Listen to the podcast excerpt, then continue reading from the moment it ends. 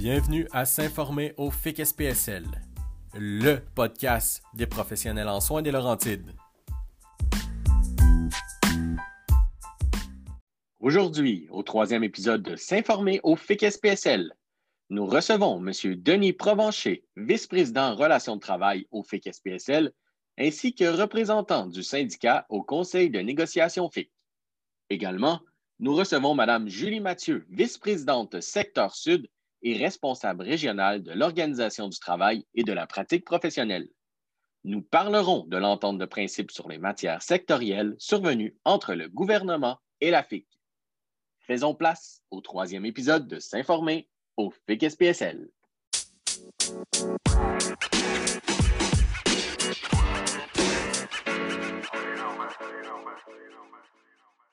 Bonjour Julie. Bonjour Francis. Bonjour Denis. Bonjour, Francis.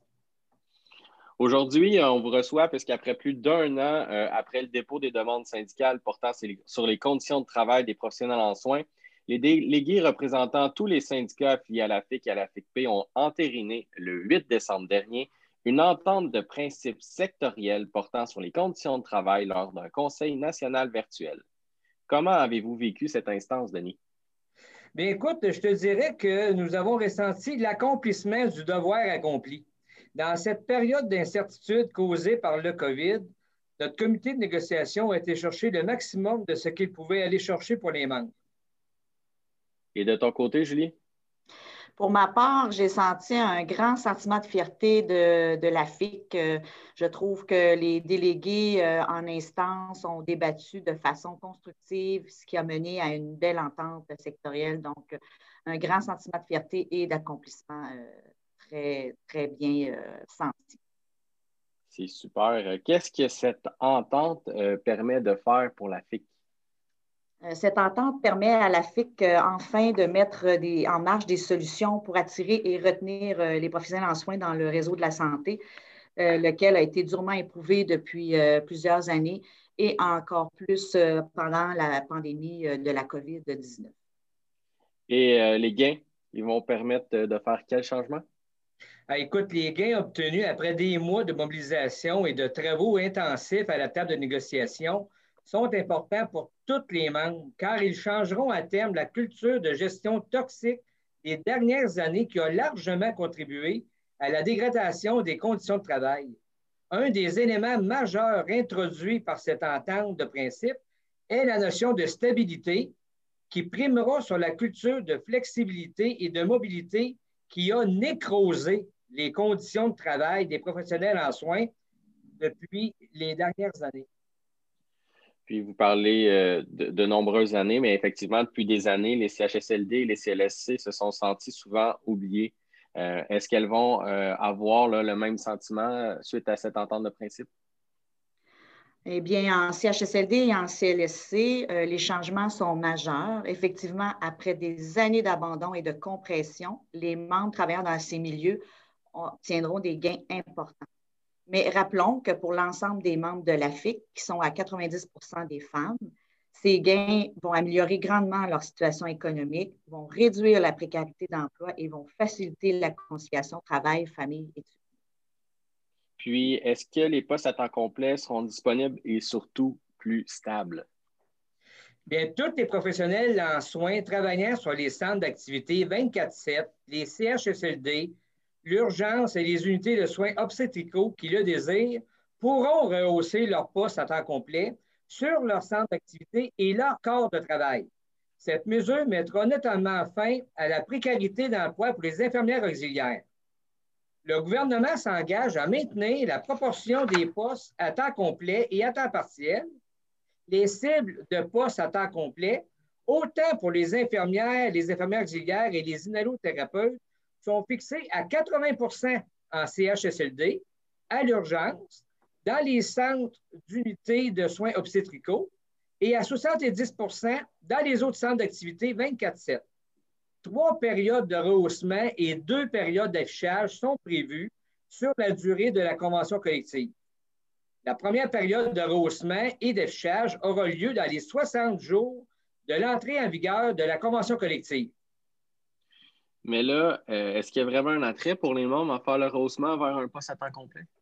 Bien sûr, il va y avoir des nouvelles primes là, qui vont être octroyées aux professionnels en soins, titulaires de poste à temps complet, travailleurs de soir, qui peut aller jusqu'à 4% et de nuit jusqu'à 2,5% Selon le principe déjà prévu pour les salariés à temps complet de nuit, une professionnelle en soins qui travaille de soir sur un centre d'activité 24-7 pourra dorénavant travailler un 9-14 sans perte de salaire grâce à la conversion d'une portion de sa prime de soir, des congés fériés et des congés maladie.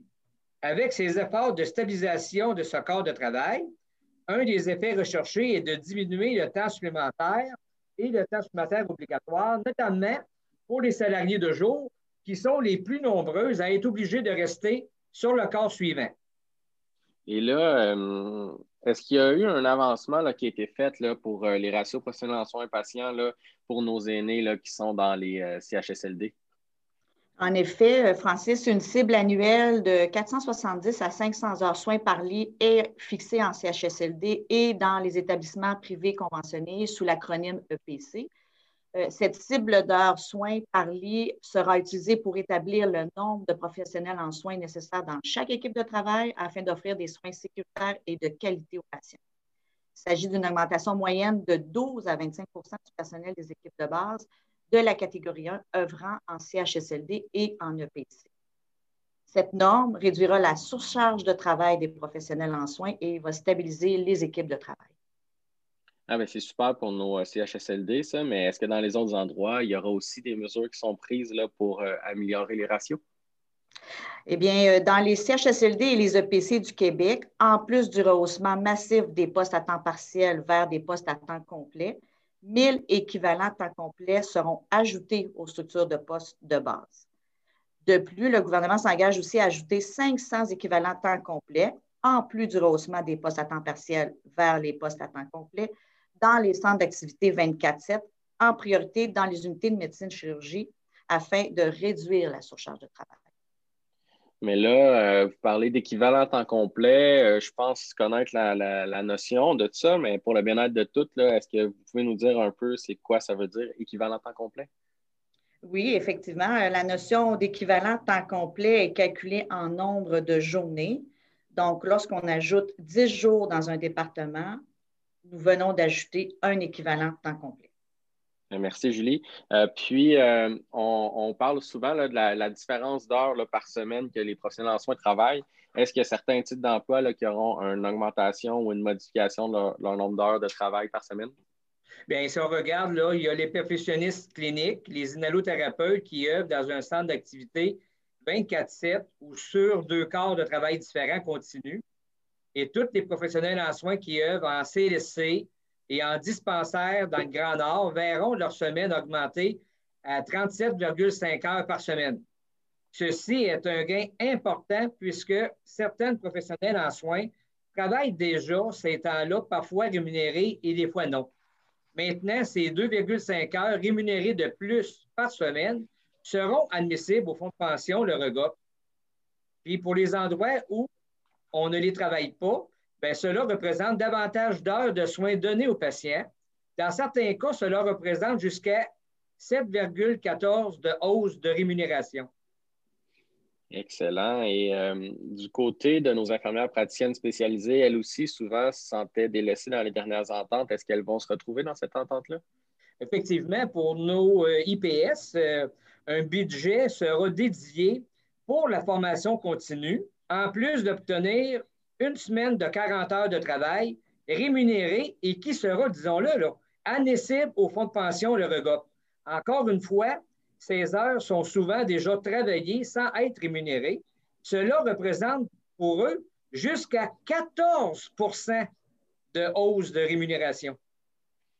C'est un, un, bon pactole pour nos IPS. En fait, donc, euh, au terme de ce que vous venez de dire, euh, on peut dire que l'ensemble de ces mesures va permettre de diminuer la surcharge de travail, va pouvoir stabiliser les équipes de travail, diminuer significativement le temps supplémentaire dans le but d'éliminer le temps supplémentaire obligatoire et euh, réduire le recours à la main-d'œuvre indépendante. Est-ce qu'à cela s'ajoutent certaines modifications dans nos primes? Euh, oui, en effet, plusieurs autres primes ont été bonifiées, entre autres euh, la prime de fin de semaine qui sera doublée, c'est-à-dire qu'il va passer de 4 à 8% pour les salariés à temps complet dans les unités 24-7. Ensuite, la prime spécifique de soins critiques pour les unités de soins obstétricaux, c'est-à-dire mère-enfant, où les soins sont dispensés 24-7.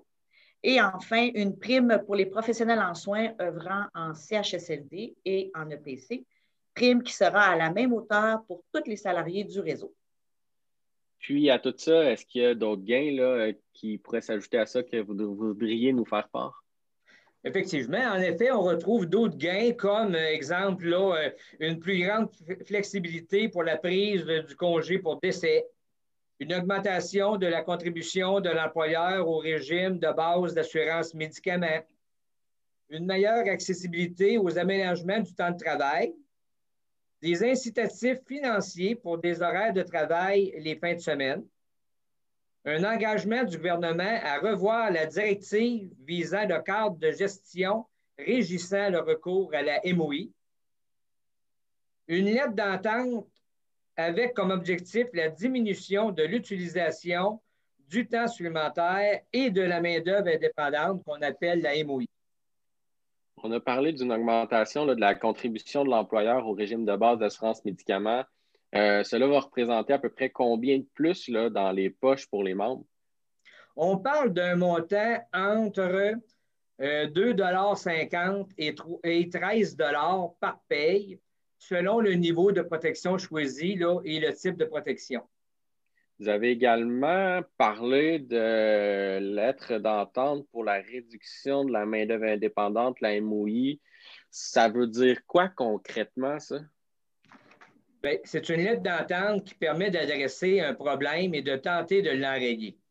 Dans le cas de la MOI, la volonté de la FIC est partagée par la partie patronale de diminuer le recours à la MOI par les employeurs. Ceci se traduira par la priorisation des salariés sur la main-d'œuvre indépendante et ainsi la réduction à l'utilisation de cette main-d'œuvre indépendante.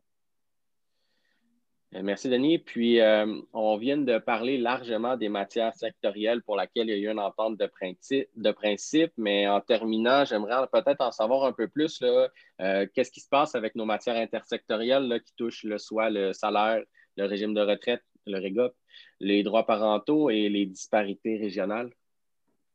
En fait, l'Alliance APTS-FIC poursuit ses travaux à la table de négociation intersectorielle. Dès qu'une entente intersectorielle sera adoptée par les délégations de la FIC et de la PTS, une entente de principe global qui va présenter tout le contenu de la nouvelle convention collective sera soumise au vote par à l'ensemble des membres de la FIC. le référendum se tiendra en ligne. Donc, euh, ben, merci beaucoup pour euh, ces informations. Julie, Denis, euh, vraiment, merci beaucoup pour votre temps aujourd'hui. puis, bonne continuité là, dans l'ensemble de vos dossiers respectifs pour la défense des professionnels en soins des Laurentides. Merci. Merci. Merci.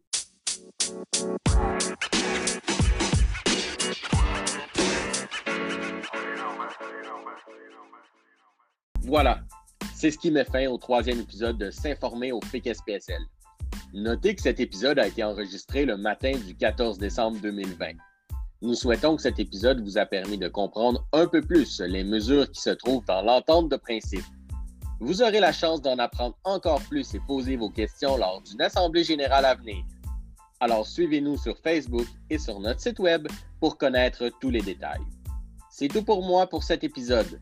On se revoit dans le prochain épisode où nous aurons la chance de discuter d'un autre sujet tout aussi intéressant. Alors, bye bye.